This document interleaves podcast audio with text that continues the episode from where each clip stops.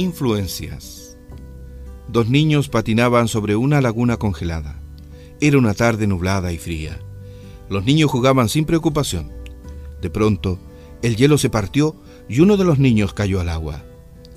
El otro niño, viendo que su amiguito se ahogaba debajo del hielo, tomó una piedra y empezó a golpear con todas sus fuerzas hasta que logró quebrar el hielo y así salvar a su amigo.